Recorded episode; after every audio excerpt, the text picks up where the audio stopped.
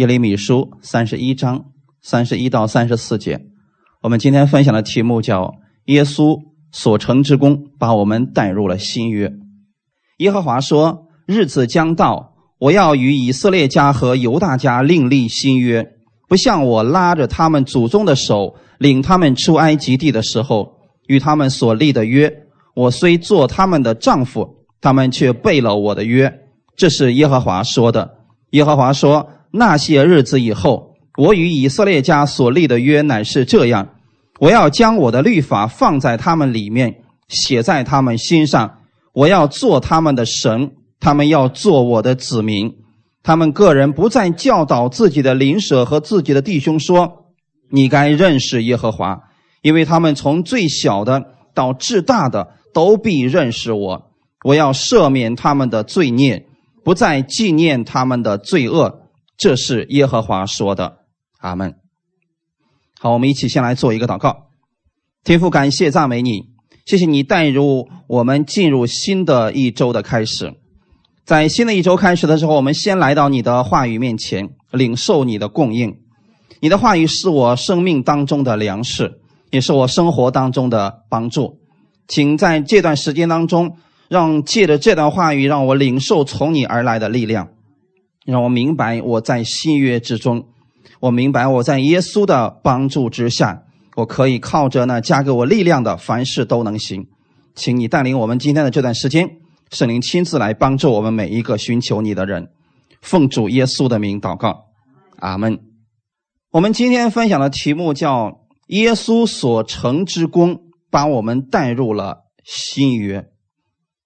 圣经分为新约和旧约，那既然叫新约，就证明它跟旧约一定是有区别的。这两个约有什么不同呢？这里所提到的旧约是哪个约呢？是不是摩西的律法之约？约翰福音的第一章十七节说：“律法本是借着摩西传的，恩典和真理都是由。”耶稣基督来的这节经文当中，其实已经告诉我们非常的清楚。这里提到了两个约，一个是借着摩西所传的，我们称之为摩西律法之约。这个约是不是神跟以色列百姓在旷野所立的？那第二个约是耶稣跟我们所立的，我们称之为十字架之约。这两个约是不是有区别的？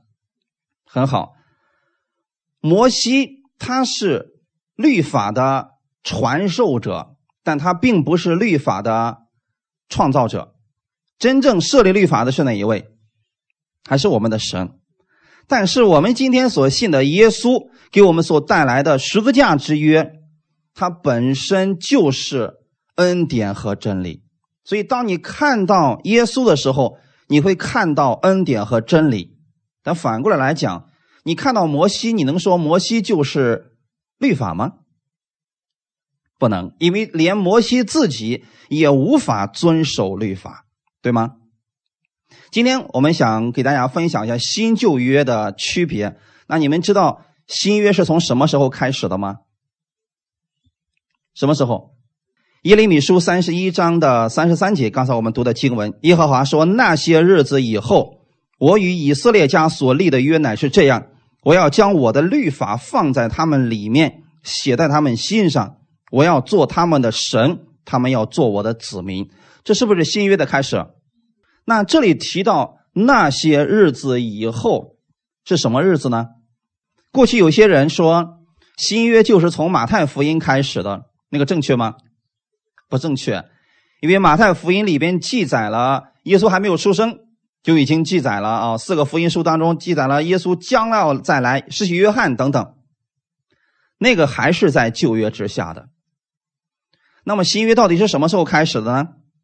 耶稣在十字架上流出宝血，为我们的罪死了以后，新约才开始的。所以你要正确的来区分新旧约，我们需要了解神是透过约来跟我们建立。关系，无论是旧约还是新约，这个观点，这个核心的内容，神从来都没有改变过。神找到了亚伯拉罕，是要跟亚伯拉罕立一个约定。那么既然是约，是不是双方都要遵守的？今天你也可以把约理解为合同。比如说我们做生意的，我们是不是经常会跟别人签立合同？合同不仅仅是约束其中一方，它是对两方同时都有约束。如果你只是看到了合同里边的约束，你就害怕合同了。在约束的同时，还有什么？祝福。我们跟别人签合同的目的是为了什么？双方都受益，对不对？我们能得到我们的益处，他能得到他的益处，这是我们签立合同的目的。如果说我们签立合同就是为了互相伤害，那没必要签立合同了啊。弟兄姊妹，既然是约，就是我们跟神之间也有一个约定。透过约，让我们明白神为什么祝福你。在摩西的律法之下，以色列百姓遵守十诫就会蒙福，这是神说的非常的清楚的。那如果他们没有遵守，或者说违背了其中一条的后果是什么？咒诅就会临到他们的身上，惩罚就会临到他们的身上。所以现在弟兄姊妹，请思考一下：以色列百姓受咒诅，是因为神是一个经常发怒赐下咒诅的神吗？请记得，弟兄姊妹，神从来都没有改变过。圣经上提到的是，我们的神是满有慈爱、满有怜悯，还是公义的神？这个属性，神从来都没有改变过。那有人说。可是神确实在旧约的时候赐下了一些灾祸，因为他是公义的神。既然是公义，对恶的事情就一定要惩罚，否则他就是不公义的。那反过来来讲，他是公义的，他对善的事情就一定要奖赏，否则他也不是公义的。这是我们要明白的。神从来没有改变，只是以色列百姓他没有办法遵守神的约定。所以，他受了咒诅。就像今天我们跟别人签合同，不管是买房子的合同还是做生意的合同，如果其中有一方违背了约定，会如何？今天我们去买个东西，人家还说了“假一罚十”，这是不是一种约定？就如果你买到这个东西是假的，我要以十倍的价格给你返还，这是不是违约之后他该做的事情？那如果他真的给了你一个假货，他给你十倍的补偿，你说？这个是我们在咒诅他吗？这是他该得的，因为既然在合同之内，既然在约当中，我们就一定要持守我们的约定，对不对？那么在摩西的律法之下，神的意思很简单：你守住律法，我就赐福给你；否则，咒诅就临到你。即便咒诅临到你的时候，那是你该承受的。你不能说神不公义，或者说神是个经常发怒的神。今天我们听到很多人经常说，我们的神是特别喜欢发怒的神，圣经上没有这个记载，只是因为他们没有遵守约定，所以他们失败了。那今天的好消息是什么呢？我们不在摩西的律法之下，你在那里，你真的活不了的。我们今天是透过耶稣在十字架上所完成的功，我们在新的约之下。请记得，弟兄姊妹，我们不在摩西的律法之下，难道我们就可以践踏摩西的律法吗？即便是个新约，他也没有废掉之前的约，他只是用一个更好的成全了之前的约。看起来好像是废掉了，但实际上是对之前的做了一个补充。这个类似于说什么呢？两个人签了合同之后，后来两个人。都发觉这个合同里边有一些东西没说清楚，所以他们又附加了一些条例进去。这样的话，两个人都是承认这个合同的。那如果附加了新的进去，又立了一个新的一份合同，那之前那份怎么办？没有效了，因为新的合同里边已经包含了之前的那个，那么以新的为主，把之前的那份就不再用了。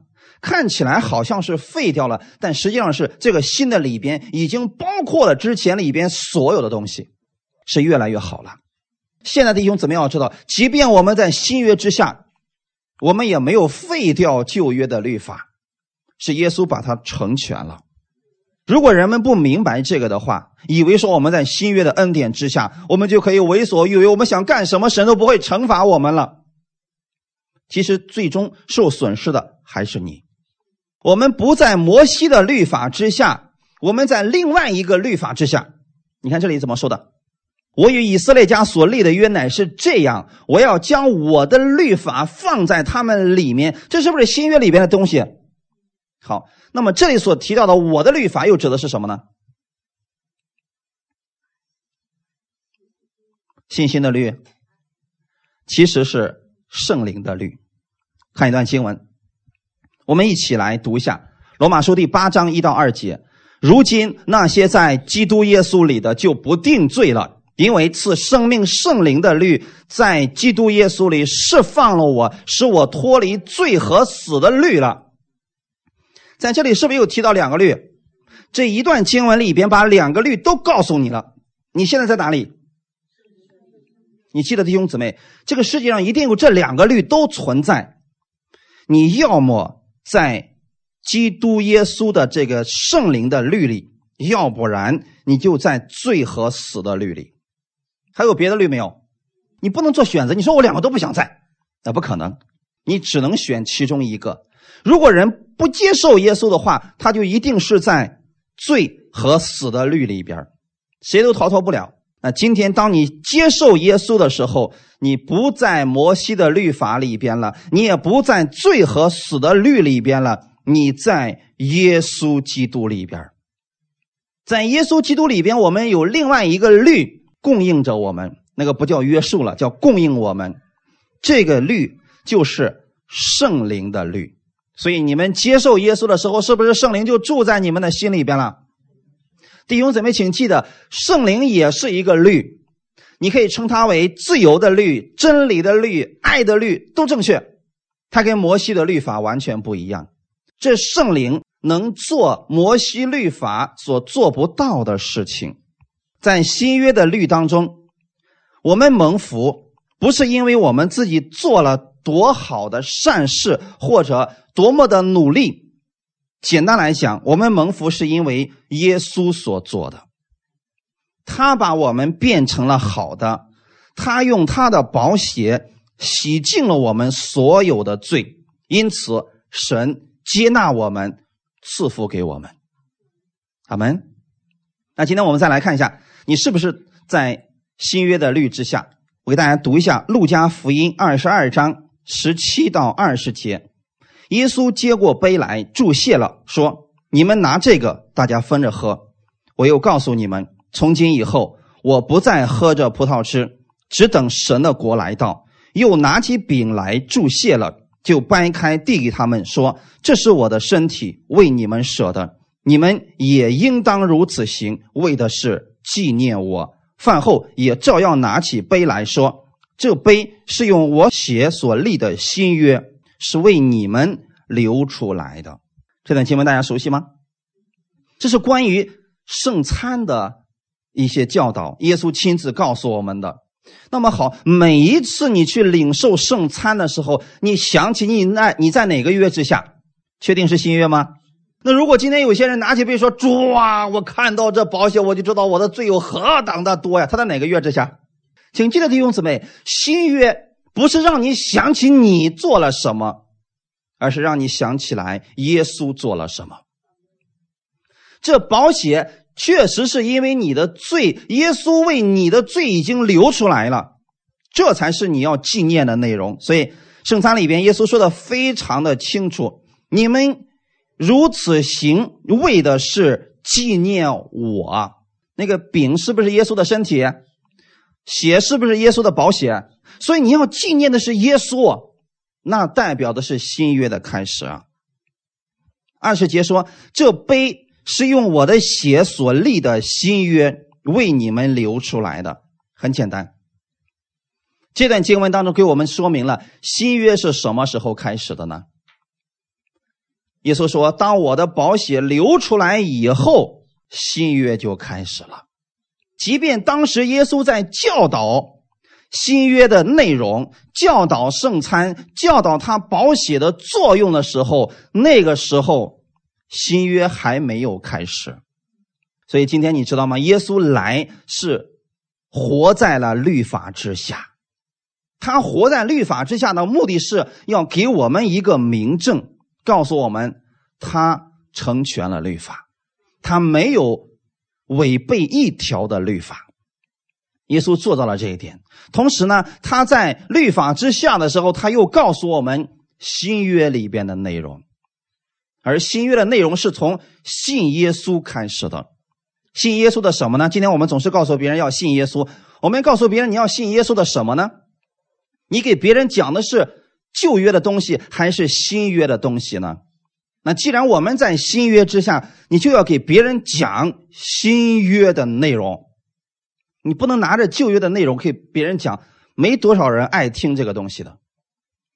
今天我们给给你们演示一下，如果传福音给别人讲旧约的内容。它是什么样子的一个传福音的方式？假如今天我给别人讲，我说信主吧，啊，信主之后你就可以上天堂了。比如说，那我怎么信呢？来，去教会里边跟我一块背诵十诫，然后从今天开始每天要以十诫为我们生活的标准。一旦你遵守不了，哈，所有的咒诅都会临到你。我这样讲，你要不要信这个主？可是今天很多人是怎么做的呢？他如果真的去传摩西的律法，没一个人相信，所以人们变了个法儿，哎，信主吧，啊，耶稣爱你。来到教会之后，你说我愿意接受耶稣，我发现这个耶稣实在是太好了。你到了耶稣，到了教会之后，他啪一变脸，遵守十诫吧，要不然等着咒诅临到你吧。这就是为什么很多人信了耶稣之后，他们觉得说好像被骗了。之前说的不是这个样子呀，弟兄姊妹，这就是新旧约的不分，或者说新旧约混合之后，人们就是有时候有信心，有时候没信心，有时候觉得自己是得救的，有时候觉得自己是不得救的。你今天给别人讲的是新约的内容，一定要记好了。新约不是否定了旧约，今天我再给你演示一下，来新约之下，我们如何给别人传福音。我们也告诉别人。信主吧，信主你可以得救。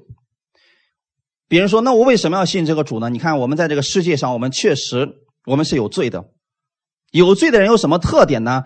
这个生活当中会遇到压力、问题、疾病、死亡、困扰等等。你所看到这一切负面的、糟糕的结果，其实是起初我们的始祖亚当犯了罪之后带来的结果。那你要想脱离这些，怎么办呢？信耶稣。耶稣在十字架上已经为我们的罪流血牺牲了，所以你所有的罪被耶稣的宝血洗干净了。比如说，那洗干净之后对我来说有什么益处呢？我们的神可以因着耶稣的宝血称你为义，在生活当中赐福给你，让你在这个地上活出神儿女的样式来。这是不是新约之下传福音的方式？那么我们要不要再改变了呢？任何时候，即便我们软弱了，我们跌倒了，我们仍然要持守这个新约里边的内容。阿门。新约对我们是有益处的呀。我再次用一个例子给你们讲明白，因为区分新旧约实在是太重要了。既然约是合同，那我就用合同给你们举个例子好了。我们相信中间有很多人可能之前都租过房子啊。我今天以我。来做例子，比如说我要去租个房子，那我找到这个房东之后，这房东说了，嗯，你看啊，这一个月两千块钱，然后呢压一个月房租，为什么压？因为我不相信你，万一你给我东西砸坏了怎么办？是不是？然后他会告诉你，这屋里的什么设施啊，什么空调呀、洗衣机啦、音箱啊等等，他会给你有一些约束在这里边。这些东西如果你损坏了怎么办？扣钱，或者照价赔偿，对不对？弟兄姊妹，人家这么说过分吗？这是一点都不过分的事情。但是我告诉你，如果用我们的约来说的话，这是旧约里边的内容。你损坏了别人的东西，你就得赔偿。你不要说，哎，我看你这个都这么旧了，但是之前的时候它是好好的，现在你用坏了，你就得赔偿。对我们来说，我们也无话可说。好，这是。第一个房东里边的内容，大家知道吗？这是不是一种约定？那我必须每天小心翼翼的，还得维护这些东西，还不能随意想怎么做就怎么做，把它给损坏了也不行。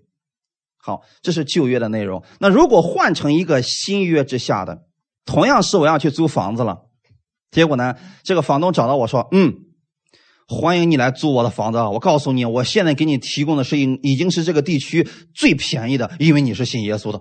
大家明白了吗？不是因为你的行为好，因为你信耶稣，所以我给你最便宜的。然后呢，你看啊，这屋里有空调啊，有这个呃电视机啦，还有这什么呢？呃，随便用没关系。我家里这样的东西可多呢。要是坏了，你告诉我声，我把这坏的拉走，我给你换一个新的。假如是我的话，我说别，千万别这样，就按上一年的合同来吧。你知道这是一种很愚蠢的决定吗？之前是你坏了，你要照价赔偿，你可能赔的会很多。现在是什么呢？现在是坏了之后，他不需要你赔偿，他会给你换一个新的。可是我们说不，不行，我怎么能够好意思呢？如果人家说了，哎，就这么来吧，啊，我真的现在不差钱，我就觉得你信耶稣，我就愿意给你。别，还是按照合同来吧，按照旧的合同来吧。弟兄姊妹，你知道多少人今天在新约之下，却要死守着旧的合同？他觉得。呃，你现在给我这个恩典，我受不了。万一你是个骗子呢？人们这么想人，同时也这么想神，导致他在恩典之下，他就活出来了旧约的样子。这什么意思呢？就是房东说：“别了，就这么定了啊，按新约来。合同已经签好了，合同里面写的是，如果这个东西坏了，你告诉我一声，我不会生你的气，我给你换一个新的就行。因为呢，我不差钱，我这个东西很多。”好，结果呢？你压根儿就不相信这个房东有如此的好。我每天在这生活的时候，我小心翼翼的。突然有一天拖地的时候，梆，完了，那电视那一脚让我给弄碎了。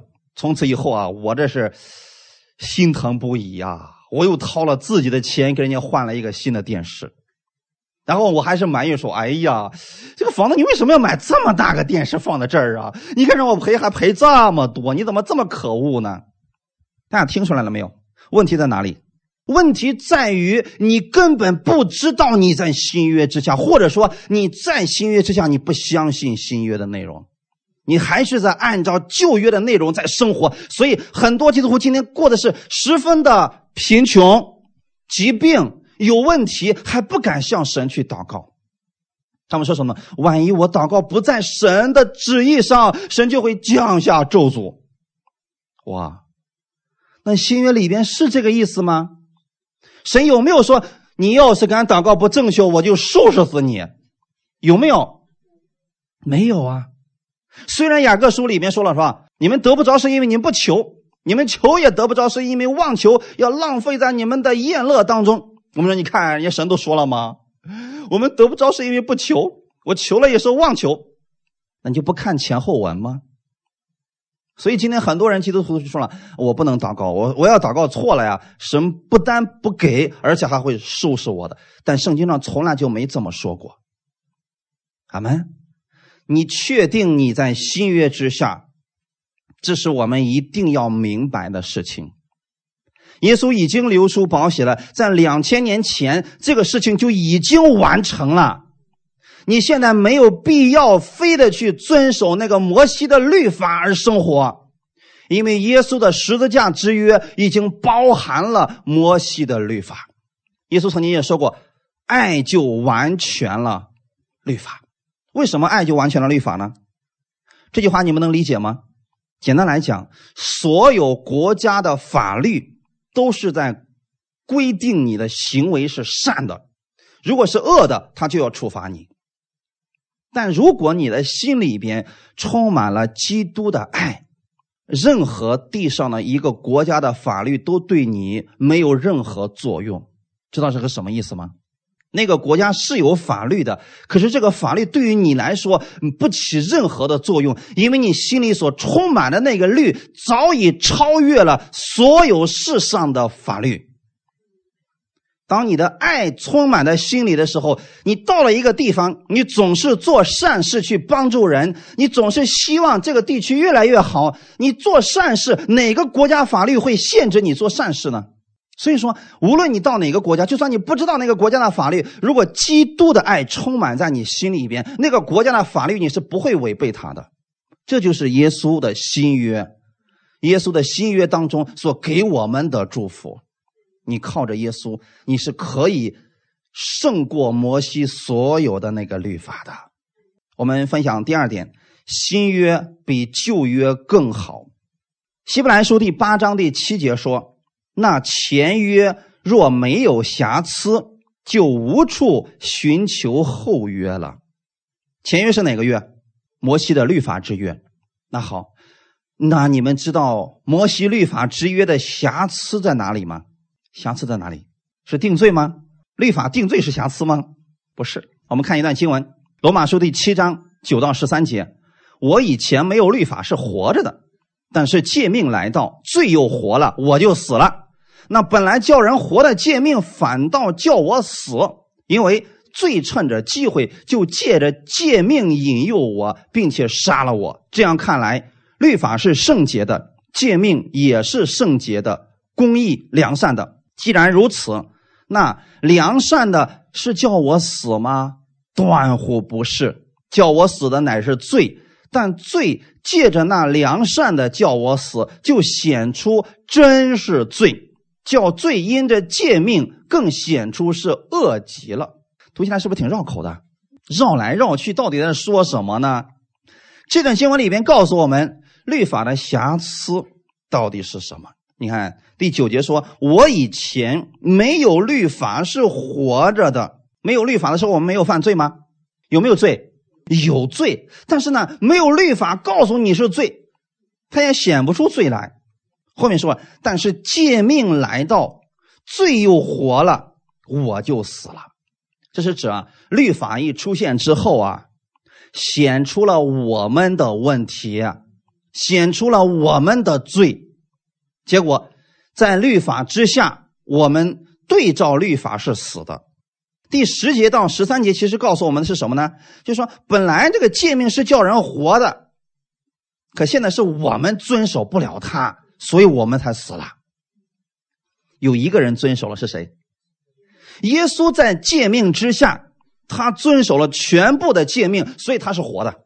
如果我们今天直接来讲的话，有两种方式你可以得着神的生命。第一种，遵守全部的神的诫命，你只要遵守了，你就可以永远活着。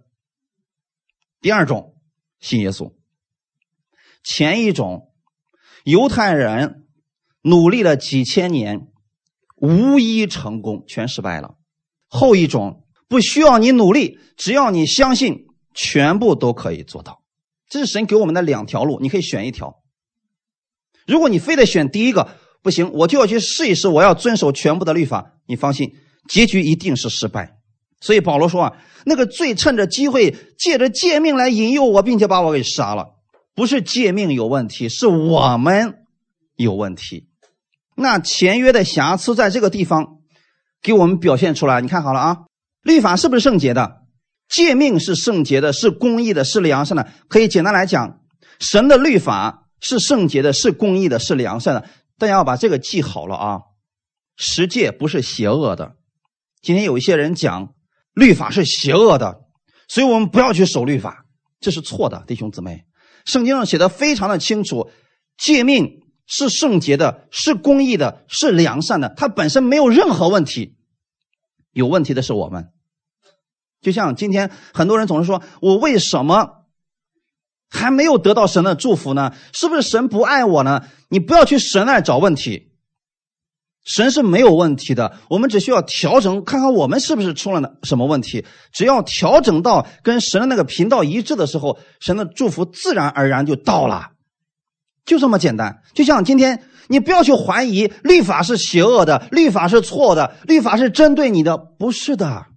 律法本身是很好的，它没有问题。有问题的是我们，它就像一面镜子一样，它把我们的问题给照出来了。好没？那么律法的瑕疵到底指的是什么呢？它能显出你的问题，但它没有给你力量能胜过这些问题。就像我以前跟大家讲过，我说早上起来，你去照镜子，发现自己脸上长了一颗痘，镜子可以做到把你的脸上的痘给你照出来，但它不能解决你的脸上痘的问题。这就是神所提到的律法的瑕疵所在。你别指望着律法能够帮你把这个问题解决了，它只能做到指出你的问题，然后它就结束了。好吗？就像任何一个国家的法律是不是这样的？法律可以指出你犯罪了，但是它不能够纠正你的行为。能够纠正你行为的是你里边有力量胜过这些问题，而这个律法给不了。所以神说：“那前约若没有瑕疵，就无处寻求后约了。”既然是这样，我们就要区分一下，旧约的焦点是律法，是人的行为；新约的焦点是恩典，是耶稣的行为。任何时候，如果你知道你在新约之下，你要把你的焦点放在耶稣的行为上。而不是你的行为上。现在我们依然还是在照镜子。如果你照的那个镜子是律法的镜子，看出你更多的问题，看出你更多的罪，最后让你没有力量。但现在还有一面镜子，什么样的镜子？我们所有的人都想来到耶稣这面镜子面前。当你看见耶稣的时候。你就告诉自己，这就是我的样式。耶稣如何，我在这世上也如何。每一次，当你看到耶稣那样的完美的时候，你说我就是那个样子；当你看到耶稣是那么的圣洁的时候，你说我就是那个样子；当你看到耶稣在世界上是那么样去生活的时候，你说那也是我生活的榜样。你的一切就会因着耶稣而改变。所以，你既然知道你在新约之下，就请记得你的焦点是恩典，是耶稣的行为。刚才呢，给大家读的这一段，保罗他无法胜过这个律法，他说真是苦啊。所以在罗马书第七章二十四到二十五节，在这里呢，保罗他有一个内心的挣扎：我真是苦啊！谁能救我脱离这取死的身体呢？感谢神。靠着我们的主耶稣基督就能脱离了。这样看来，我以内心顺服神的律，我肉体却顺服罪的律了。保罗是要告诉我们：你靠自己永远做不到的事情，今天耶稣基督是你的出路。阿门。你完成不了律法，耶稣替你成全了律法，把你带入了新的律当中，也就是圣灵的律、爱的律当中了。你只需要活在神的爱的律里边，你就可以胜过你过去的那些坏习惯了，就这么简单，弟兄姊妹。希伯来书第八章八到九节，我们一起来读一下。所以主指责他的百姓说：“日子将到，我要与以色列家和犹大家另立新约，不像我拉着他们祖宗的手，领他们出埃及的时候与他们所立的约。”因为他们不恒心守我的约，我也不理他们。这是主说的。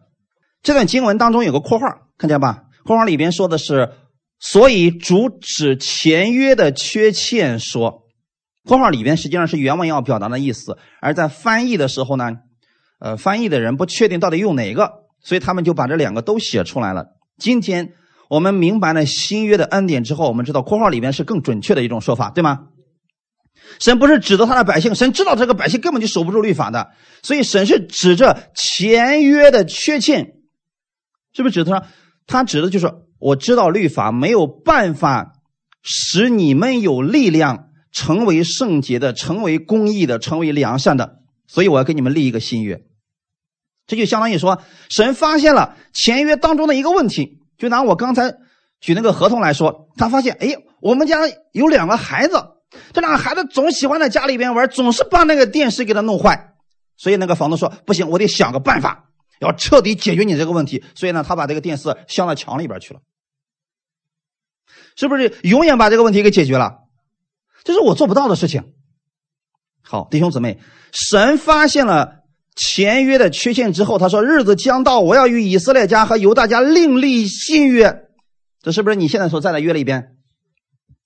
这是你要重点记住的部分，弟兄姊妹，你现在是在新约之下，哈利路亚！不像我拉着他们祖宗的首领，他们出埃及的时候与他们所立的约，这个是个对比。这里说的是摩西的律法之约，因为在旷野，神跟以色列百姓所立的约就是摩西律法之约。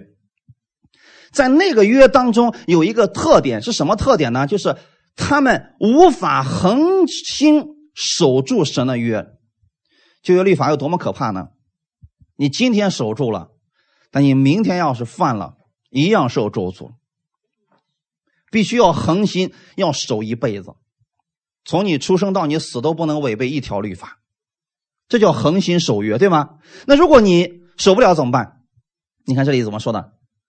因为他们不恒心守我的约，我也不理他们。好，你知道今天有很多人说了，任教师，你给我祷告，我这个身体最近可糟糕了。我说，那你有没有祷告呢？我祷告了，神不听啊。他们的依据在哪里？这里。为什么很多基督徒说神不听他们的祷告呢？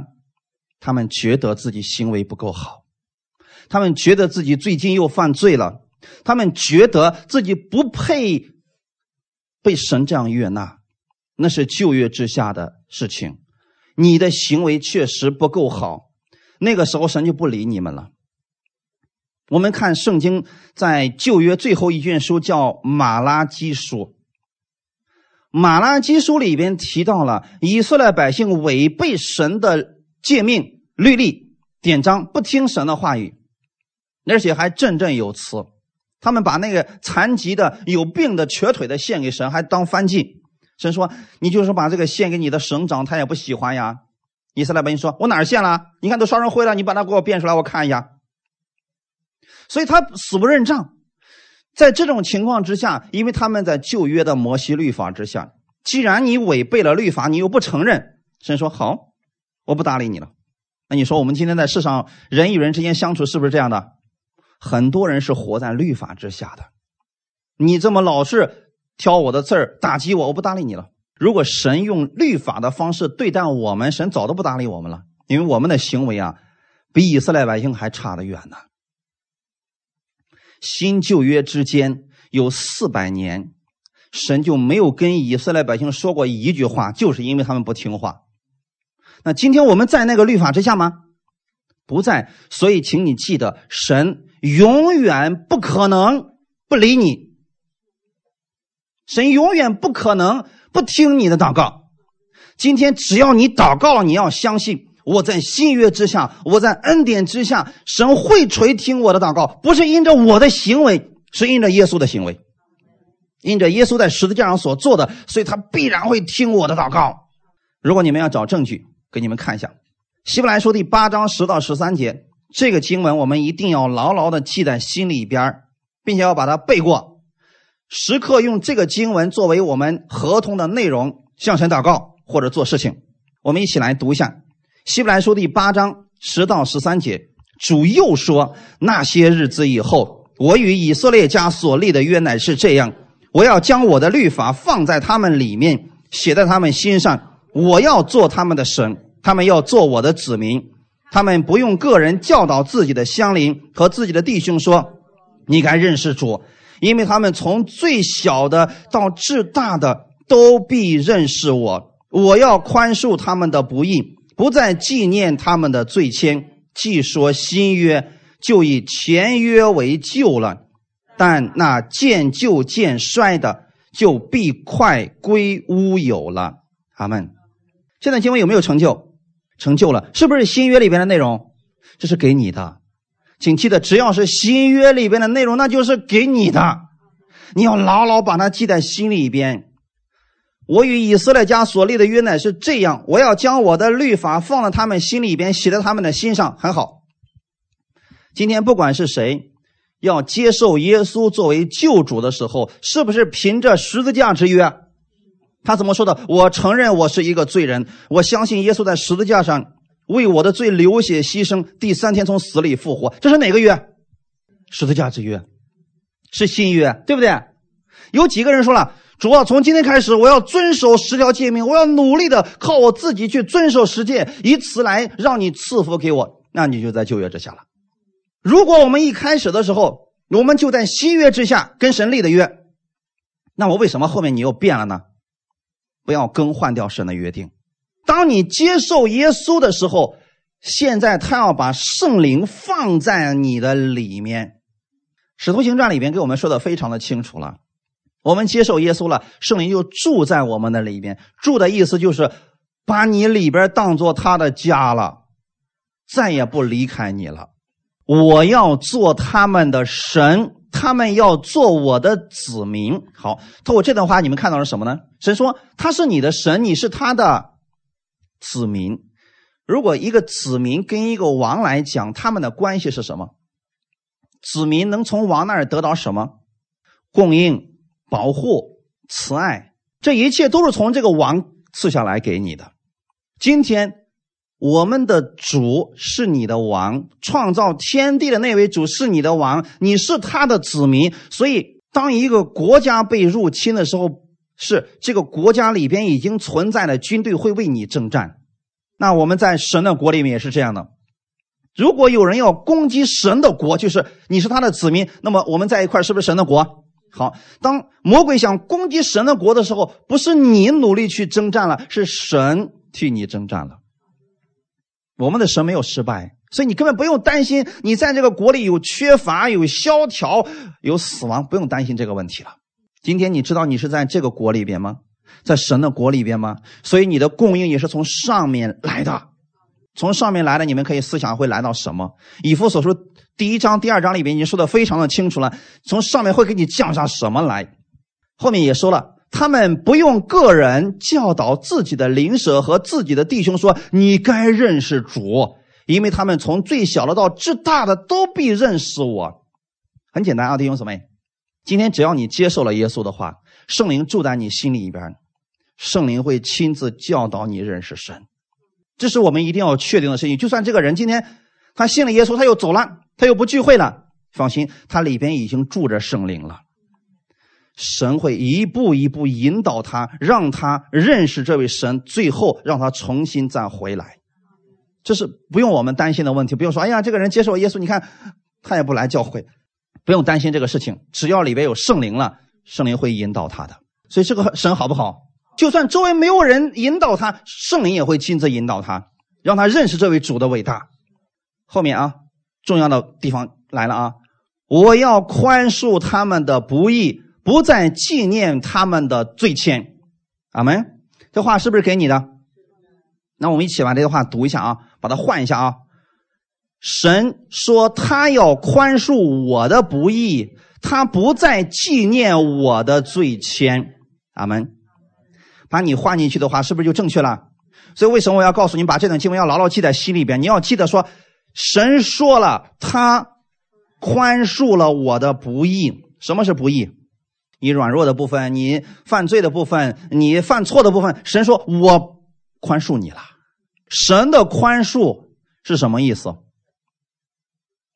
可以用另外一个词来给你解释，叫涂抹。人的宽恕有时候不一定是这个。然后我现在宽恕你了，好，过两天。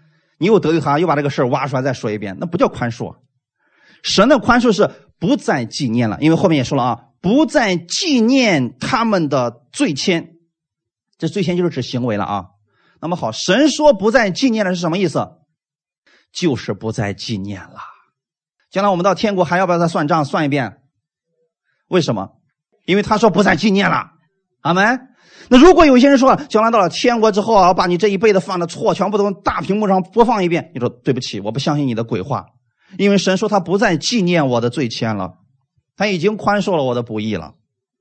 那么好，当神不再纪念你的罪愆的时候，神纪念的是什么？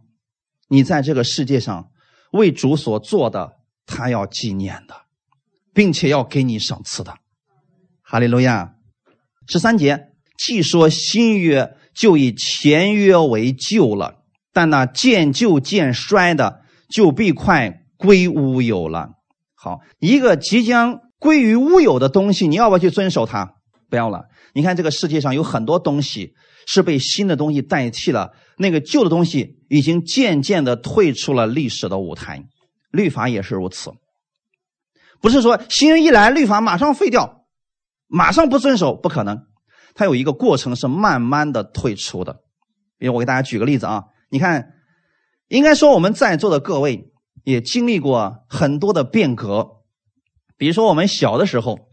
上小学、上初中的时候，我们最多的跟人之间的联系方式是写信，啊，那个时候我们还集邮、邮票。我相信，可能今天十几岁的孩子告诉他邮票，他已经不知道是什么东西了，啊，或许只能在博物馆里面看到了啊。但是我们那时候是不是经常用这个东西？现在还用这个东西吗？你会发现，连邮差都下岗了，是因为这些人无用了吗？不，他们被一种新的东西代替了，是什么？今天的各种信息化，比如说微信，比如说我们现在的电话，是不是被被这些东西代替了？我们那个时候这些东西很少，所以人与人之间的交流还是靠着这个文字、这个邮差去，一过去可能半个月、一个月之后他才收到的。现在资讯化时代的来到之后，信息迅速达到，所以他们那个行业已经退出了历史的舞台。但是你会发现，它不是一天就退出去的，它是逐渐的，人们把它给淡忘了。今天你说那个邮差还有用吗？有。今天你如果要寄一封信，可能还能给你寄过去。虽然我已经很久没寄过了，他们可能还有人会寄，但是呢，你不愿意用它了，因为有一种新的东西已经把它代替了。一个电话，一个微信，一个短信就搞定的事情，你干嘛非得写一封信半半个月、一个月之后才收到呢？你不愿意用它了。而今天你知道吗？律法过去多少年了？在犹太那个时候是一千五百年，再加上现在的两千年，三千多年过去了。今天你突然你说我要得着神的祝福，我要去写信给我家人。OK，你可以去做，可以，没人挡着，你可以去做。但是你的效率是不是太慢了呢？今天你们要活在新约之下，阿门。其实很简单的，新约就像这个。刚才我所说的这个微信、这个短信一样，你瞬间到达了，你没有必要像过去那样去生活了。所以你现在可以放弃旧约了，耶稣基督的十字架之约持守住它，相信耶稣在十字架上所成就的，你领受从神而来的祝福吧。过去是你努力去遵守十诫获取祝福，现在神说：“我借着耶稣全给你了。”你要哪一个呢？你可以活在旧约律法之下，但是你也可以活在新约之下。神希望你活在新约之下。新约之下的焦点是耶稣的行为，是耶稣在十字架上给我们所做的。我们领受耶稣所做的，然后在这地上活出来。哈利路亚！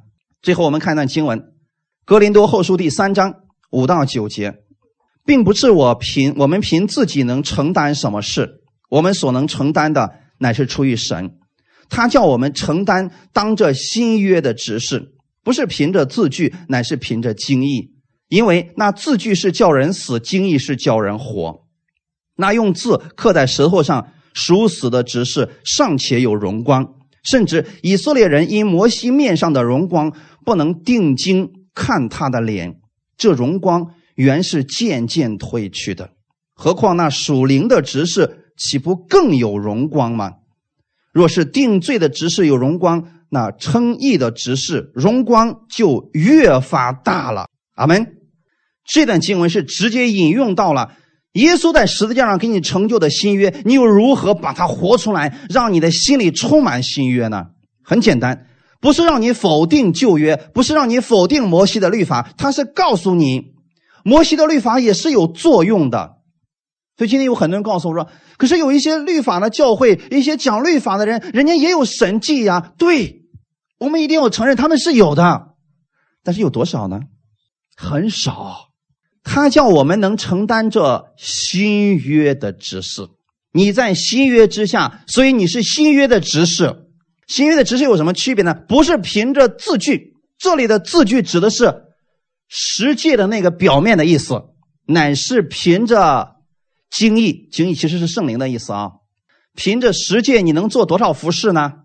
如果你过去所做的这个服饰是凭着律法在做，什么叫凭着律法来做呢？我给你们举几个例子，你就明白了啊。这都是非常实际的例子啊。想得救吗？努力去传福音吧啊！你传够一百个人，你可能会得救。好，你会发现有些人行为非常的激进，也非常的有热心，他们努力去传福音，目的是为了什么？为了得救。得救之后呢？别人告诉他啊，努力去传福音吧，要不然你就有祸了。好。那这些人不想去做也得去做啊，心里再苦也得去做，目的是为了什么？不受祸。那如果这样，你是不是觉得很累的？每天都在压力之下，你的服饰看不到果效，而且你还觉得压力特别的大。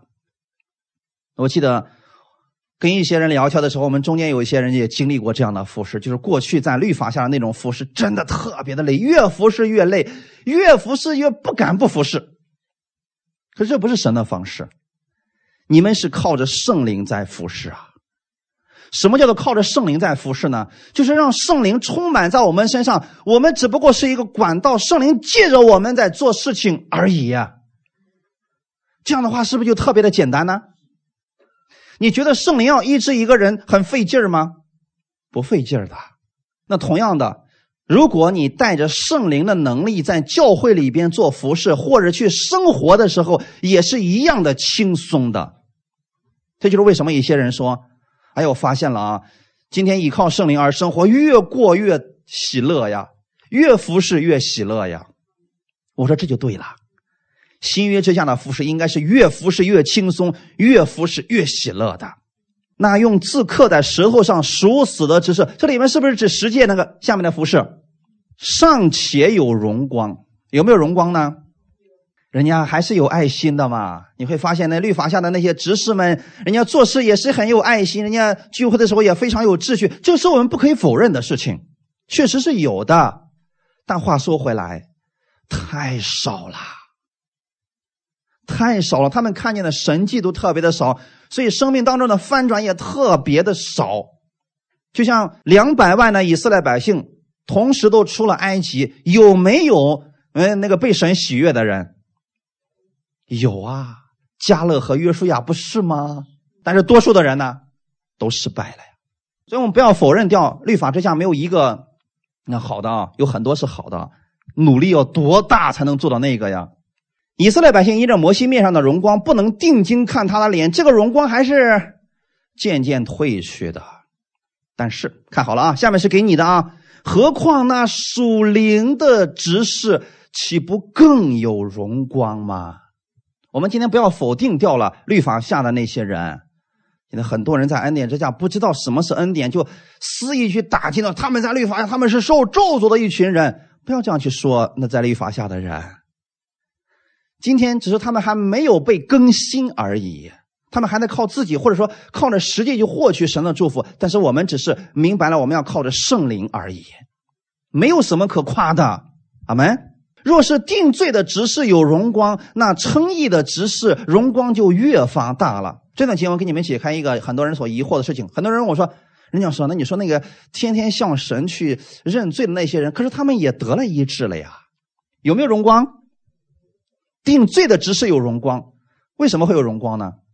他觉得神今天不搭理他，给了他疾病，那我怎么样才能够从神那儿得到医治呢？我要把我这个错误的这个想法、这个行为啊，我都向神认一遍。然后他认完之后，他觉得，诶，神原谅我了，好，他的病得医治了。但是如果他发现没有认完，或者又想起来了，他又一次软弱了。所以这个里边的服饰是不确定的。那称义的只是，今天你是不是称义的只是？新约之下。我们应该是称义的执事，请记好了。提到执事的时候，是跟服饰有关系的。什么叫服饰呢？你听了道之后去生活，你用的是哪一个约？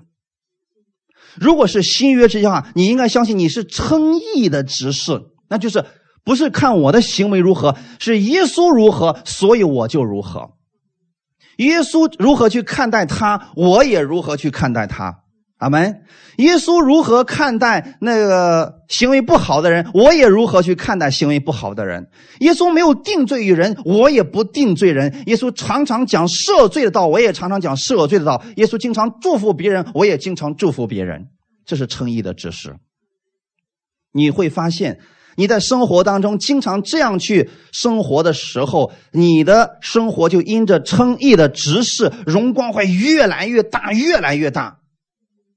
这就是为什么信心越大的人，最后信心是越来越大；那没信心的人是越来越没信心。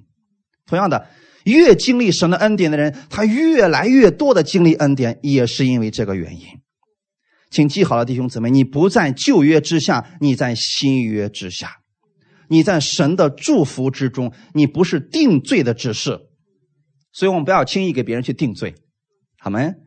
你是称义的指示，在。生活当中，愿意我们所有弟兄姊妹，凡事相信，相信神的恩典，相信你在恩典之下，相信神不再纪念你的罪，相信神已经赦免了你所有的罪，所以你要活出这赦罪的生命来，在恩典之下，也愿意我们所有弟兄姊妹用新约的思维去生活，去看待你身边的人。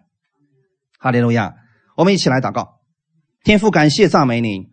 今天我们知道，耶稣在十字架上为我们所成就的救赎之功，使我已经进入了新约。我不在旧约之下，旧约的摩西律法之下，我要靠着自己的行为来取悦神。可是今天，我在新约之下，是靠着耶稣在十字架上为我所成就的。我知道神已经接纳我了。他说他不再纪念我的罪孽，不再纪念我的罪恶。我就如此相信，不管人如何定义我，我相信神给我所说的话语，我愿意把神的这个话语、这个应许常常记在心里边。新的一周的开始，我知道我是称义的指示，无论到哪里，我是这祝福的管道，我会给更多的人带去神的恩典，因为我的身上充满了耶稣基督的恩典。感谢赞美你，今天更新我们弟兄姊妹的心思意念。让我们在新的一周活出这称义执事的样式来，感谢赞美你，一切荣耀都归给你，奉主耶稣的名祷告，阿门。